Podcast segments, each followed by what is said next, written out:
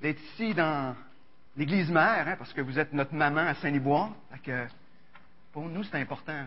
C'est important d'être ici. Pour moi, c'est important de pouvoir être là avec vous, puis non seulement partager ce que le Seigneur a mis sur mon cœur, mais en même temps vous partager un petit peu ce pourquoi vous priez pour l'implantation qui est à Saint-Liboire. Et je trouvais bien euh, ce matin parce que dans cette suite des paraboles, la parabole que je vais aborder avec vous ce matin, ça va bien avec ce que j'ai le goût de vous partager concernant Saint-Liboire.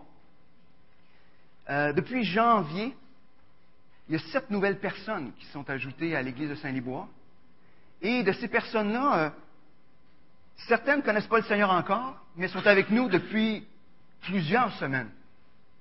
Et ça, c'est un encouragement pour nous. Et euh, on a un monsieur qui s'est ajouté 86 ans. Des fois, le dimanche matin, quand je prêche, il s'endort en arrière, mais le Seigneur, il fait son œuvre dans sa vie et il est vraiment impliqué, il est intégré dans l'Église, il participe, il est content d'être avec nous. Et on a l'occasion euh, d'en parler de l'Évangile. Plusieurs personnes y présentent l'Évangile. Puis il est ouvert. Le Seigneur l'a emmené comme ça euh, par hasard parce que sa fille est venue nous visiter parce qu'il faisait tempête. Puis il reste accroché avec nous. Alors, euh, gloire à Dieu. On a un monsieur qui, s'appelle Raymond. Raymond, on se promenait sur la rue, la vie n'allait pas bien pour lui il croise un frère, il croise Alain, Alain côté. Un hasard de Dieu que j'appelle. Hein? Il ouvre son cœur à Alain. Alain dit Ben, t'as-tu goût d'entendre un message encourageant? Viens à l'église dimanche. Il n'est jamais reparti. Il n'a pas encore donné sa vie à Christ, mais il chemine. Priez pour lui. Une, dame qui était chrétienne qui s'est jointe à nous suite à quelque chose qui s'est passé à, euh, vers, juste un peu avant les fêtes où on a pu régler des choses parce qu'on l'avait connue, elle avait déjà été venue à l'Église, mais elle s'est réintégrée à l'Église. Elle est avec nous. Une, je dirais, la dernière personne, euh, certains connaissent peut-être Jean-Guy, le frère de Thérèse Côté. Ben, il a donné sa vie à Christ. Il était parti accompagner un homme euh, qui courait euh, partir de l'Ouest canadien, traverser le Canada. Lui, l'accompagnait, pas en courant, mais en auto. Et le Seigneur le rejoint à travers, je pense, le film Facing the Giant. Et il a appelé Thérèse disant J'ai le même ami que toi. Et ce matin, en m'en venant, vu que l'église de Saint-Liboire, c'est plus tôt, il était là. Il était à l'église. Il revient de revenir de l'Ontario. Il était là ce matin. Une jeune fille qui est avec nous, Marilyn, là, pour l'instant, est en Australie. Mais on a su qu'elle est allée euh, dans une église évangélique là-bas. Elle ne connaît pas le Seigneur encore. Elle a déjà été dans, nos églises. Je pense qu'elle est peut-être venue ici euh, participer à l'école du dimanche, mais quand elle était jeune. Il se passe des choses merveilleuses. Et ce que je peux vous dire, on n'a rien à voir avec ça. Il faut se dire, hein, on a prêché l'Évangile, on a fait du porte-à-porte. Dans aucun de ces cas-là, c'est ça. C'est le Seigneur qui est intervenu d'une manière particulière dans chacune des vies de ces personnes-là. Et même, on regardait ça, tu sais, souvent, il y a des gens qui viennent à l'église et on dit Oh, ils sont venus une fois, tu sais. Vont-ils revenir Et non. Tous ceux qui ont rentré sont pas partis. Et ça, je vois juste. Souvent, on est là, puis on est juste spectateur de ce que Dieu est en train de faire. Et ça, c'est merveilleux. Et je voulais vous encourager parce que c'est un peu de vous aussi, c'est vos prières pour nous. Parce que pour plusieurs, vous savez que l'année passée, c'était une année plutôt difficile. Cette année, ben, Seigneur béni. Et la majorité de ceux qui sont ajoutés, c'est des hommes. Fait là, je dis, yes, les gars dans l'Église, vous allez être obligés de vous impliquer dans le suivi. Hein? Mais priez pour chacune des personnes. C'est cette personne que ceux qui connaissent Christ, qui viennent de le connaître, ben, qui puissent vraiment s'affermir, et puis ceux qui ne connaissent pas encore Christ, qui puissent s'ouvrir. Mais ils sont là. Moi, je me dis, si le Seigneur les garde à l'Église, il ne peut pas faire autrement que les sauver. Il ne peut pas faire autrement. Donc, on dit toujours, euh, va-t-il arriver quelque chose? Mais en même temps, on avait eu un temps de prière euh, juste avant, début janvier, en se disant, Seigneur, il faut qu'il se passe quelque chose. Parce que maintenant, on vient décourager dans les implantations des petites églises, on se dit, Seigneur, on a-tu bien entendu que c'était ta volonté? On est-tu à bonne place? On avait un cri du cœur. Seigneur, fais quelque chose. Parce que si tu ne fais pas quelque chose, on ne sait pas ce qu'on va faire, nous autres. Et le Seigneur a répondu, mais au-delà, au-delà de ce qu'on peut penser. Ce matin, je vais, je vais vous emmener euh, sur des paraboles, moi j'appelle ça les, les, paraboles de ce qui est perdu, ou on pourrait dire les paraboles de la joie de ce qui est retrouvé. Je ne sais pas si vous avez eu la parabole sur le fils prodigue. Vous l'avez eu à date? OK, fait que je peux dire d'autres choses, puis c'est correct. Je ne couperai pas le punch à la personne qui a enseigné là-dessus. Mais je ne prêcherai pas sur cette parabole-là. Mais je vais prêcher sur les deux premières paraboles qui sont dans Luc 15.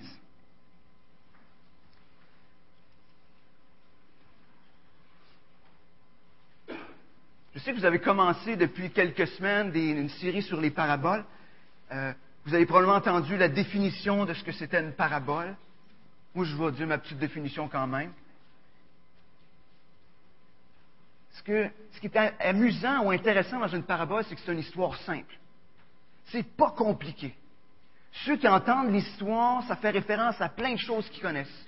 Ils ne sont pas perdus, mêlés euh, quand ils entendent l'histoire. Ils sont capables de pointer sur des choses bien, bien précises. Mais le message qui est enseigné, c'est un message profond. Un message souvent choquant qui va bouleverser leur manière de comprendre, leur manière de voir. Et c'est à travers ces paraboles que Dieu se révèle. Souvent, les paraboles sont utilisées avec les gens qui ne connaissent pas le Seigneur pour se révéler d'une manière particulière, mais aussi les paraboles ont le même effet sur ceux qui s'approchent de Dieu et sur nous aussi. Donc, ces deux paraboles qu'on va regarder ensemble ce matin étaient choquantes pour ceux qui les ont entendues. Puis peut-être ça va choquer certaines de nos choses à nous autres aussi, en les regardant. Et ce que j'aime de ces deux paraboles-là aussi, c'est un peu comme un coquillage ou une huître, ou je ne sais pas trop. C'est comme deux côtés de la coquille, et au centre, il y a une perle qui est révélée par ces deux mêmes histoires qui ont tout à fait le même format. Et c'est cette perle-là qu'on va mettre l'accent euh, particulièrement ce matin. Donc, avant d'aller plus loin, juste prier. Que notre grand Dieu puisse ouvrir notre intelligence pour qu'on puisse comprendre ce qui est pour nous ce matin.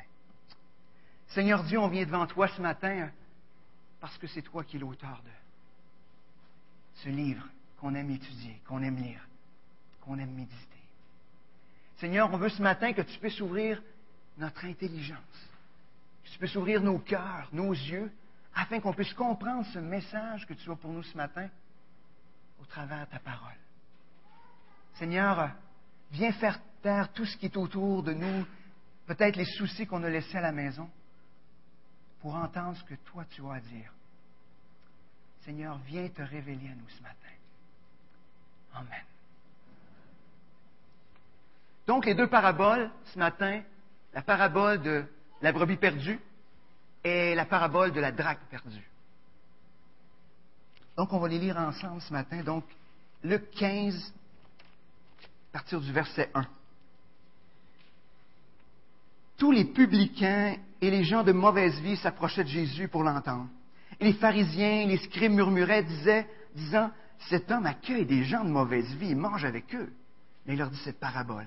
Lequel d'entre vous, s'il a cent brebis et qu'il en perd une, ne laisse les 99 autres dans le désert pour aller à la recherche de celle qui est perdue, jusqu'à ce qu'il la trouve. Lorsqu'il l'a trouvée, il la met avec joie sur ses épaules, et de retour à la maison, il appelle ses amis et ses voisins et leur dit, Réjouissez-vous avec moi, car j'ai trouvé ma brebis qui était perdue. De même, je vous le dis, il y aura plus de joie dans le ciel pour un seul pécheur qui se repent que pour 99 justes qui n'ont pas besoin de repentance. Ou quelle femme, s'il a dix drachmes et qu'elle en perd une, n'allume une lampe, ne balaie la maison et ne cherche avec soin jusqu'à ce qu'elle la trouve. Lorsqu'elle l'a trouvée, elle appelle ses amis, ses voisines et dit Réjouissez-vous avec moi, car j'ai trouvé la drague que j'avais perdue.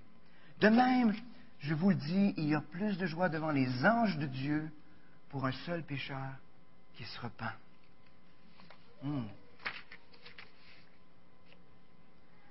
On va commencer par regarder euh, les premiers versets qui, avant, qui, sont un peu l'introduction à ces paraboles-là, qui étaient aussi l'introduction, la parabole euh, du Fils prodigue, qui a probablement été touchée, mais je vais quand même revenir sur cela. On voit au départ que le texte nous présente deux groupes de pêcheurs, on pourrait dire trois, trois ou quatre, mais il y en a qui s'ignorent, il y en a qui le savent. Mais présente particulièrement deux groupes de pêcheurs, il parle des publicains, des gens de mauvaise vie, qui s'approchaient de Jésus. C'est intéressant, j'aime juste le terme s'approcher de Jésus. Il, cherchait à être de plus en plus près de lui, il cherchait à le connaître parce que Jésus les accueillait. Jésus s'intéressait à eux autres. Quand il n'y avait personne autour d'eux autres qui osait s'associer à eux, Jésus, lui, s'intéressait. Il s'intéressait. Les publicains, comme plusieurs, on le connaît, mais je veux quand même leur donner quelques détails. Les publicains étaient considérés par les Juifs, par les, surtout les scribes, les pharisiens encore plus, comme des gens, des voleurs. Ben, il y avait raison aussi parce qu'ils étaient des voleurs.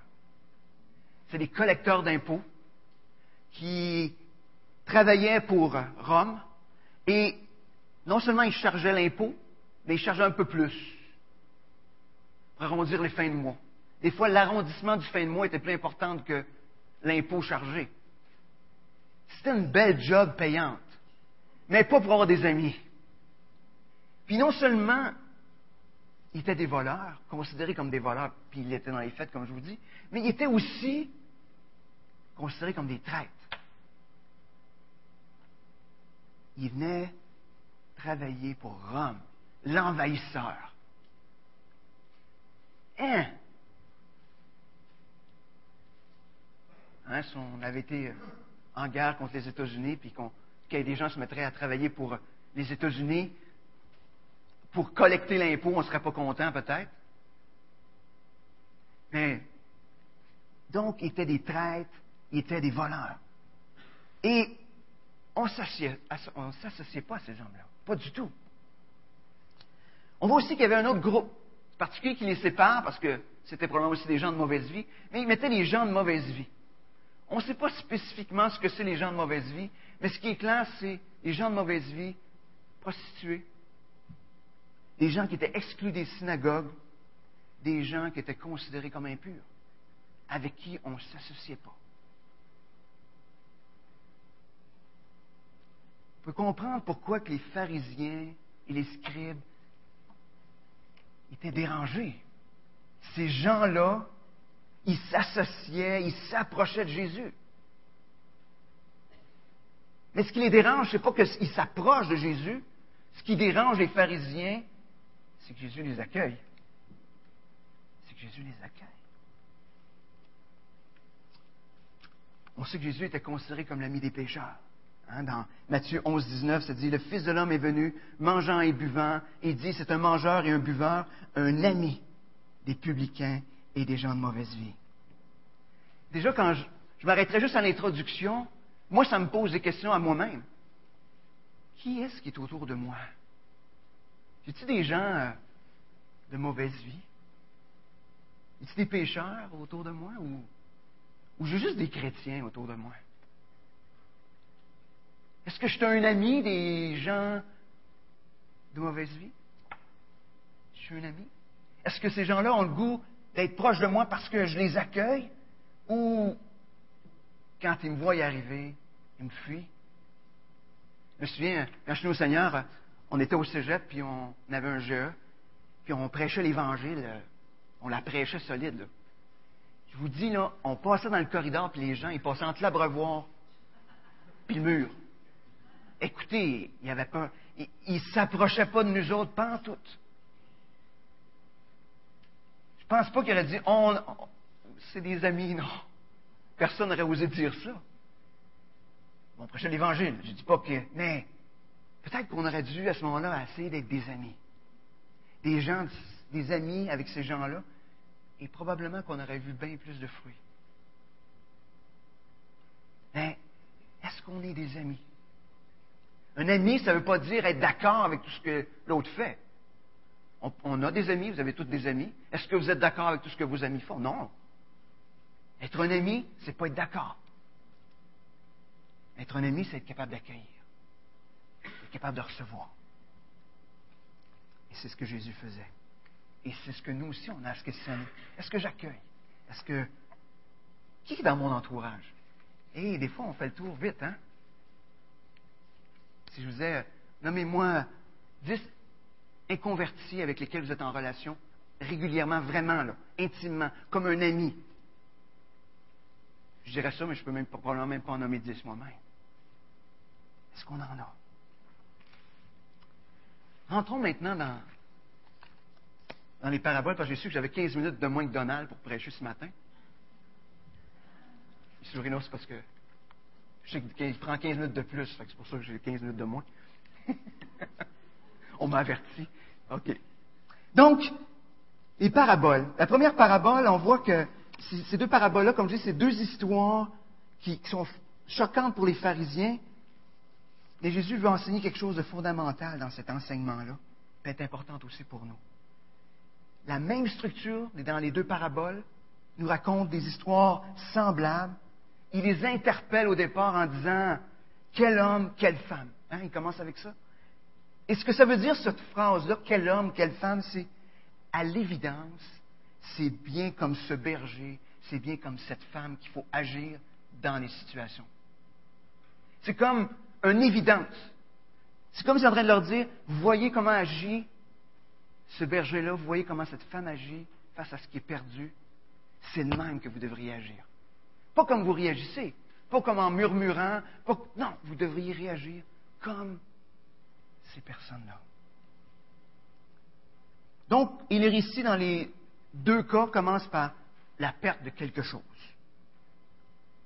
La perte semble importante aussi dans les deux cas parce que dans les deux cas, il y a des efforts qui sont mis pour trouver. Après ça, on voit que l'histoire se termine dans la joie. La joie quand on retrouvé. Puis cette joie-là devient pas juste une joie personnelle, mais une joie collective on veut la partager à tout le monde. Même, probablement, quand on a lu l'histoire, on disait, oh, peut-être qu'ils en ont mis pas mal, hein? Inviter tout le monde, euh, ce qu'on aurait fait la même chose, appeler tout le monde, texter, euh, mettre ça sur Facebook, dire, venez vous réjouir avec moi, je ne sais pas. Probablement, peut-être pas. Mais donc, c'était important pour eux, et cette joie, ils, voulaient la partager. Donc, il commence avec la parabole de la brebis perdue. Et il commence avec l'histoire d'un berger. Déjà là, c'était choquant pour les pharisiens. Pourtant, le berger dans l'Ancien Testament est vu comme une image de Dieu qui prend soin de son peuple et son troupeau. Mais à l'époque de Jésus, le berger, c'était pas bien vu. C'était le dernier de la famille qu'on mettait à cette job-là. C'est une job à l'écart. Puis il était vu un petit peu comme malhonnête, puis qui était impur. C'était on fréquente pas trop les bergers. De prendre l'image des bergers pour les pharisiens, c'était encore plus, ça venait les chercher. Donc, ce propriétaire de brebis, il y en avait 100. C'est quand même un pas pire troupeau pour l'époque. Mais il, part, il, perd une brebis. Hein, la brebis, elle, est disparue comme ça? Non, hein, on sait, la brebis est partie tranquillement. Probablement que l'herbe chez le voisin était plus belle. Mais savez-vous pourquoi l'herbe chez le voisin est plus belle? C'est une illusion, hein? Mettez-vous chez le voisin et regardez votre herbe, elle est très belle. C'est parce qu'on regarde de cet angle-là. Fait que tout devient vert. Mais quand on est au-dessus, on voit tous les trous dans le gazon. Mais, donc, pour que l'herbe était plus belle et la brebis s'est en allée tranquillement. Le berger découvre qu'il a perdu sa brebis, probablement le soir parce qu'il comptait leur brebis pour s'assurer qu'il n'en manquait pas. Mais c'est intéressant sa réaction. Hein? Il ne s'est pas dit, oh, une de moins. Il a quand même 99 autres, une de moins. C'est quoi? 1% C'est pas une grosse perte. 1% Non, pas du tout. Pas du tout. Il considère important cette perte-là. C'est majeur. Il assis à un tel point qu'il les prend toutes, le reste de ses brebis. Ça fait, on regarde le texte, on dit, hey, il les a abandonnés dans le lieu désert. On parle d'un rôle de berger. Mais c'est juste parce que la parabole ne veut pas aller sur cette zone-là, parce que ce n'est pas ça qui est important. Il les a probablement laissés à un autre berger. Il les a, sûrement laissés en sécurité. Si celle qui est allée chercher est importante, on peut penser que les 99 autres l'étaient. Mais le texte ne met pas l'emphase là-dessus parce que c'est pas ce qui, l'image, c'est pas ce qui est important à faire ressortir. Il la recherche intensément. On voit vraiment l'image du bon berger de Jean 10. Le bon berger qui donne sa vie pour ses brebis. Il l'a cherché pendant des heures, hein, parce que probablement qu'il n'était pas resté à deux pieds autour. Parce que ce qui est étonnant des brebis, quand ils se perdent, ils n'ont pas tendance à revenir à la maison. Ils ont tendance à juste s'éloigner. Juste être un peu plus loin, puis, puis s'ils voient que quelqu'un s'approche pour les... Ils ont tendance à s'éloigner encore plus. Vous pouvez prendre, porter un jugement sur ce que c'est une brebis, mais... ils n'ont pas tendance à revenir. Donc, ils ont cherché probablement à s'assurer dans toutes les crevasses, dans toutes les, les zones où ce qu'elle pouvait être. Il la retrouve. C'est aussi étonnant, vous ne trouvez pas, qu'est-ce qu'il fait quand il la retrouve? Eh hey boys, il me semble qu'on serait servi du bâton, hein? En way à maison, hein? Je ne sais pas. Pas du tout.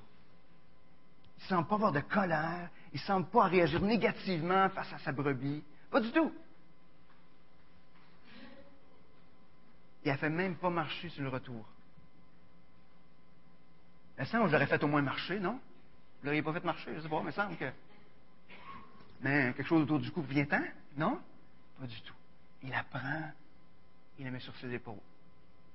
80 livres. C'est un détail. Moi, je ne le ferais pas. 80 ben, livres. Il emmène. Il fait non seulement, il le fait, mais il le fait avec joie. Pas avec colère, il le fait avec joie. On peut même imaginer qu'il était là avec cette, cette le, joie, là, tu sais, les larmes qui coulent presque parce qu'il l'a retrouvé. Ça me fait penser à une, image, j'aurais peut-être dû l'emmener, mais il y a quelques années, je ne sais pas si vous vous souvenez, il y avait un père qui avait abandonné son enfant dans, le bois. Puis il y a une photo qui avait paru dans les journaux, c'est le policier qui ressortait avec l'enfant. Puis dans sa face, c'était comme, je l'ai, je l'ai trouvé. cette joie de, je l'ai trouvé enfin. Tout ça, ça nous présente le cœur de Dieu. Quand quelqu'un se tourne, quand il trouve, quand quelqu'un s'approche de lui, yes, il y a cette joie. Mais ce qu'il est en train d'enseigner aux pharisiens, puis en nous, train de nous enseigner à nous ce matin, c'est la même chose. Est-ce que quand quelqu'un se tourne vers Christ, il y a cette joie-là? Est-ce qu'on est excité de ce qui se passe? Est-ce qu'on dit Yes! Ou on dit Ah, non, c'est ce qu'on est excité. Il est excité parce que qu'est-ce qu'il fait le berger quand il revient à la maison? Hey, venez-vous-en! On va faire la fête! J'ai retrouvé la brebis. On trouve peut-être ça même excessif, hein, trouver une brebis. On avait 99 euros, je sais pas. Non! Venez partager cette joie, cette joie avec moi. On voit dans les versets 6 et 7 un peu le sens de cette parabole, mais il nous dit qu'il y a de la joie dans le ciel pour un seul pécheur qui se repent, que pour 99 autres, je fais, je fais l'ajout que le texte ne dit pas dans notre langue française, qui croient qu'ils n'ont pas besoin de repentance. Il y a de la joie dans le ciel pour celui qui se repent. Il est en train de dire aux pharisiens, regardez, il y a bien plus de joie dans le ciel de ces gens de mauvaise vie qui s'approchent de moi, qui s'approchent de Dieu, puis qui se voient comme pécheurs, que pour vous autres qui pensez que vous êtes bien au-dessus de cela.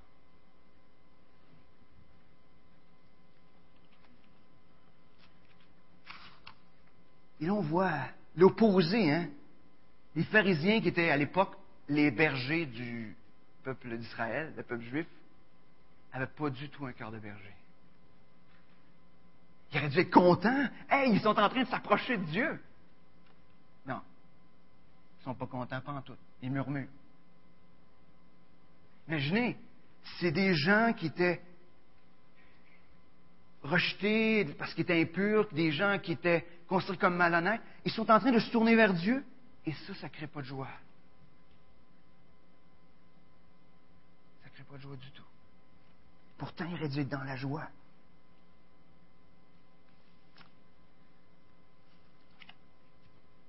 Comment qu'on est, nous autres, quand quelqu'un se tourne vers Christ, ou qui s'approche, ou qui commence à s'approcher? On dit Ah ben on verra. On va voir. On va voir. Peut-être que. On va dire Yes! Enfin! Est-ce qu'on est excité de ce qui se passe? Hmm. Ça m'oblige un petit peu à expliquer les notions de repentance parce qu'il en parle. Il met dans les deux paraboles, il met l'emphase sur la repentance. J'essaie de vous expliquer ça simplement, éliminer les mots théologiques. Mais on dit que la repentance contient trois éléments. Le premier élément, c'est la confession. Ça veut dire qu'il y a quelque chose qui se passe dans notre bouche, mais avant d'arriver à notre bouche, il faut que ça parte d'ici, de notre tête. C'est-à-dire qu'on reconnaît qu'on est perdu. On reconnaît qu'on fait fausse direction. Parce que, en passant, la repentance, c'est pas juste pour ceux qui ne connaissent pas Christ. Moi, je crois que la repentance, c'est le quotidien de tous les enfants de Dieu. On a tous, à chaque jour, des occasions de se repentir auprès de Dieu.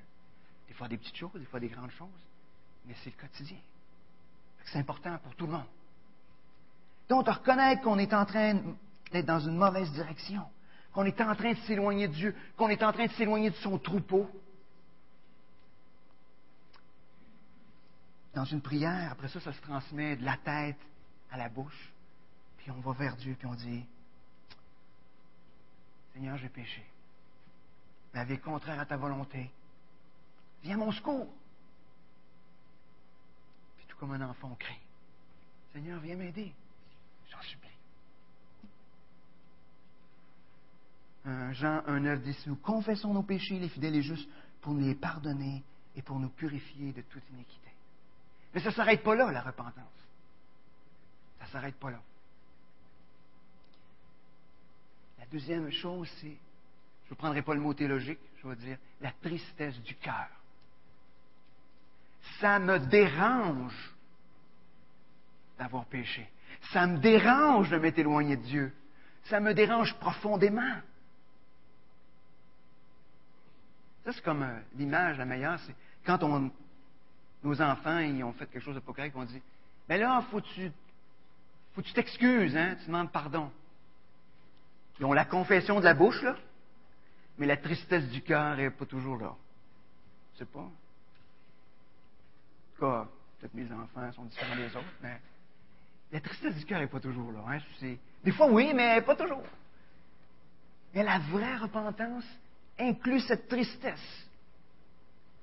Ça nous dérange. De Corinthiens 7.10, il dit En effet, la tristesse selon Dieu produit une repentance à salut dont on ne se repent jamais. Hmm. Et c'est pas fini? Il y a un troisième élément. Ça va créer un désir de changement. On ne veut pas rester pareil.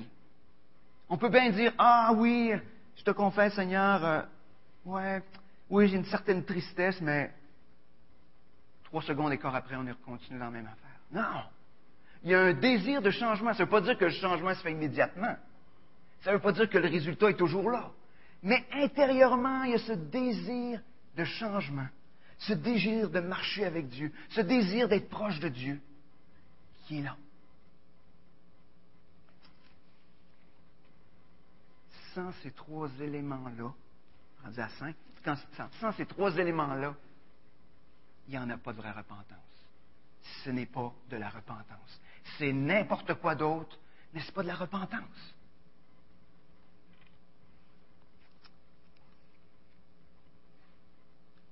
Je crois qu'on doit l'expérimenter au quotidien. Quand vous péchez, est-ce que ça vous attriste? Est-ce qu'en dedans, vous avez goût que les choses changent, soient différentes? S'il y en a ici, je ne connais pas tout le monde, mais S'il y en a qui n'ont jamais connu cette vraie repentance qui conduit au salut, c'est accessible pour vous aujourd'hui. C'est accessible. Sans problème. Et quand quelqu'un se repent, c'est quoi notre attitude? Est-ce qu'on voit les gens d'un mauvais œil tout le temps ou on les voit? Je m'imaginais, prendre un exemple qui n'est pas, pas là ce matin, fait que ça ne causera pas de problème, mais si ce matin il serait arrivé deux travestis, puis qu'ils seraient assis, un chaque côté de vous, puis qu'ils viennent entendre l'Évangile ce matin, est-ce que ça aurait fait? Est-ce qu'il y aurait tous les regards de l'Assemblée vers. Euh, dedans on dirait Amen, Seigneur. Viens faire ton œuvre. C'est rentré un itinérant ici qui aurait senti à partir du coin de la rue, parce que ça fait trop longtemps qu'il ne s'est pas lavé.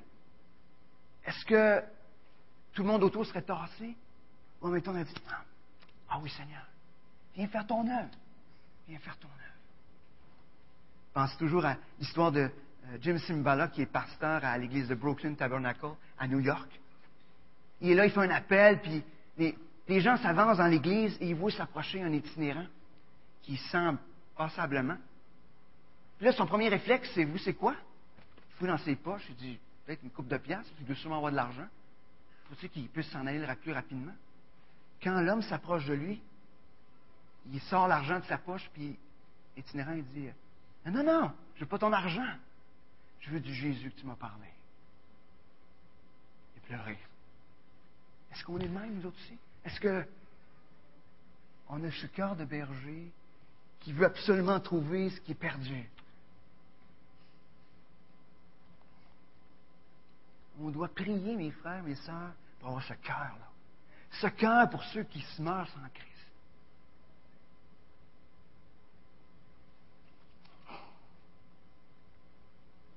Après s'être servi d'un berger, pour enseigner les pharisiens, maintenant il va se servir d'une femme. Ce qui n'était pas nécessairement pour les pharisiens, c'était aussi choquant pour eux autres. Aujourd'hui, on ne voit pas ça. Mais à cette époque, servir d'une femme pour renseigner les docteurs de la loi dans l'image, si vous lisez Luc, hein, vous allez voir, quelque chose de fascinant. Il combine souvent des histoires ensemble, et dans une histoire, il y a un homme, puis dans l'autre histoire, il y a une femme. Luc, il y a cette espèce de, vous garderez ça dans les histoires. Il y a plusieurs. Euh, il met ça en comparaison souvent et je trouve ça euh, intéressant. Donc, un drac, ça correspondait à environ une journée de salaire. Ben, mais la valeur du drac perdu, c'était pas que ça valait une journée de salaire. C'est que la drac faisait partie, d'une une, pièce qui faisait partie d'un, un peu comme un collier ou quelque un ornement que cette femme-là devait porter. Et sur chaque pièce, il y avait des, des, euh, signes dessus, et c'était important. Ça avait une valeur euh, presque comme un, une alliance. Ça avait une valeur un peu plus euh, importante. Il faut savoir aussi qu'à l'époque, les maisons n'avaient rien à voir avec les maisons d'aujourd'hui. Probablement que la maison de l'époque était la grandeur de votre chambre à coucher. Pour plusieurs d'entre vous, je ne sais pas, mais c'était pas très grand. Il n'y avait pas de fenêtre non plus. Ça permettait de garder la fraîcheur, puis d'éviter qu'il y ait toutes sortes d'autres choses qui rentrent aussi. donc, il faisait noir, il faisait sombre, sol en terre battue. C'est intéressant aussi de voir dans cette parabole, il y a comme une espèce de progression. Hein? Au début, on avait 1 sur 100, on a 1 sur 10, parabole du Fils prodigue, 1 sur 2.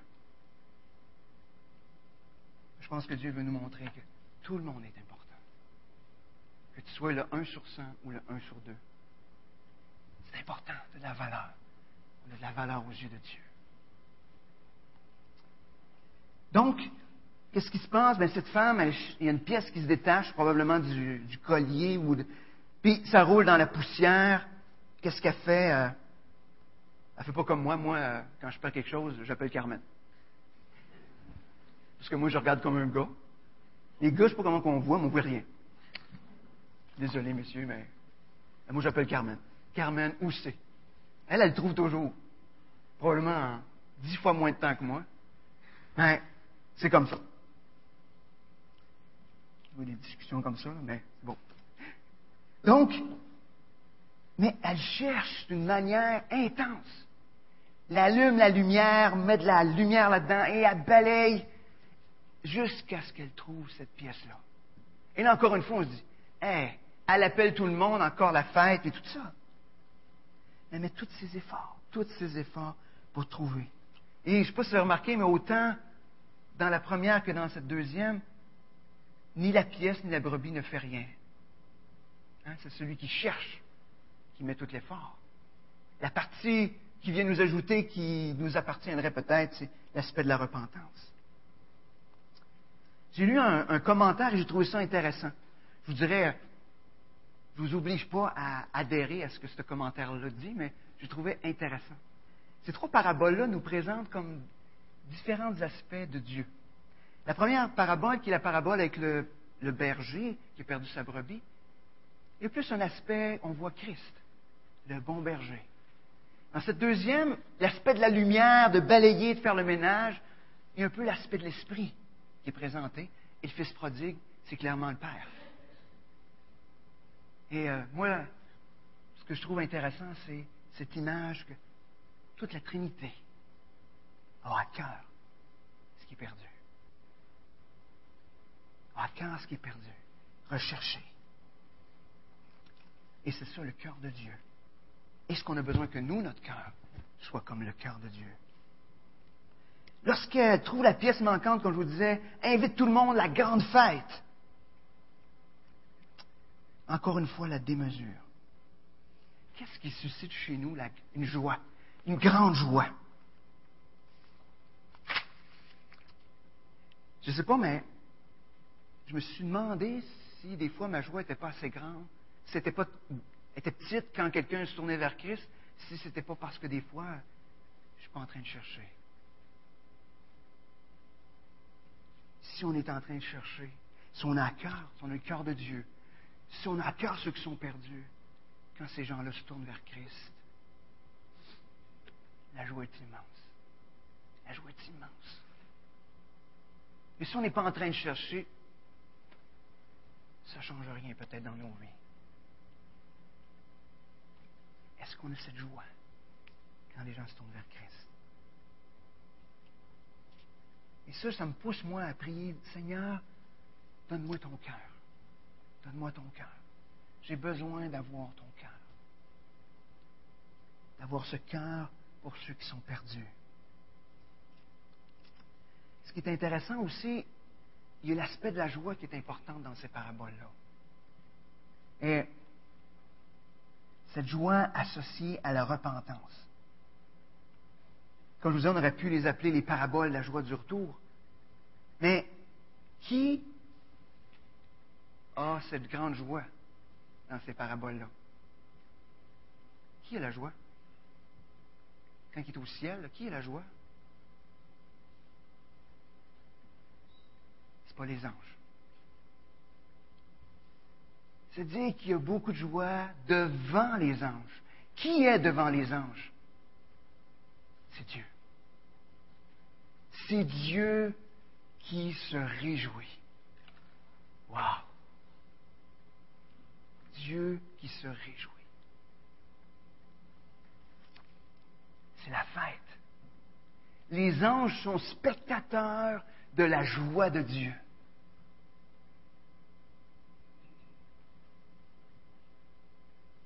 Hum, J'aimerais ça être là. Voir Dieu sauter de joie. Imaginez, hein, quand vous êtes venu à Christ, Dieu, il sautait de joie. Et Dieu, il sautait de joie. C'était la fête au ciel. C'était la fête. Le gros party. Si on a l'impression qu'il y a de la démesure dans les paraboles, c'est parce que la joie de Dieu est démesurée. Parce que lui, il sait le prix que ça a coûté. Ça a coûté la vie de son fils. Ça a coûté la vie de son fils. Alors sa joie est proportionnelle au prix payé.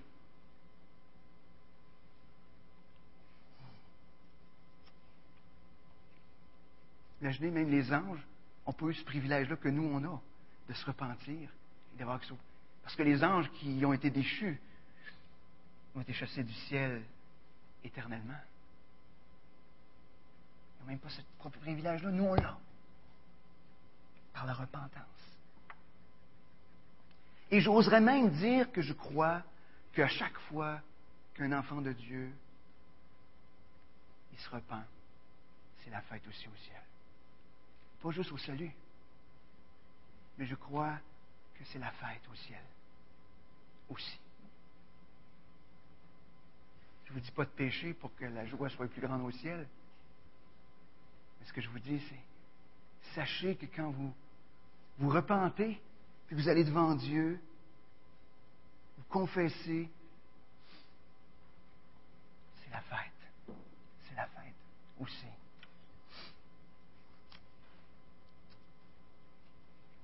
Dieu est dans la joie de poursuivre ceux qui sont pécheurs. Il est dans la joie de pardonner. Il est dans la joie lorsqu'on vient à lui repentant, lorsqu'on est honnête concernant les péchés qu'on a commis. De savoir ça, ça devrait modifier toute notre vie chrétienne.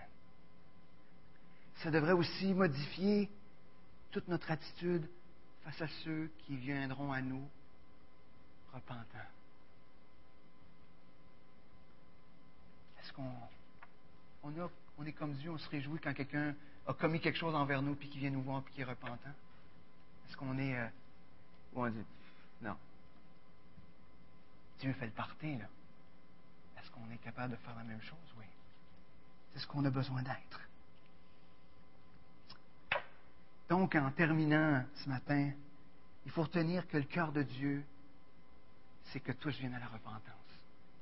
Son cœur aussi, c'est son amour pour ceux qui sont perdus, parce qu'il les poursuit sans relâche. Le cœur de Dieu se réjouit quand on se repent. Mais nous aussi, on doit apprendre ce matin, tout comme Dieu, à chercher sans relâche ceux qui sont perdus. On doit aussi apprendre à se réjouir quand quelqu'un s'approche de Dieu, pas être comme les pharisiens. On doit aussi être prêt à pardonner avec joie à ceux qui viennent vers nous repentants.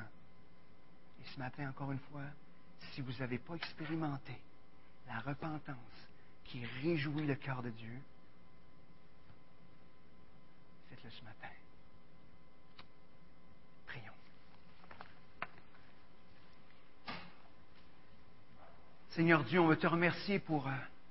Ta parole ce matin. On veut te remercier de nous rappeler que ce qui réjouit ton cœur, c'est ceux qui s'approchent à toi, qui s'approchent dans la repentance.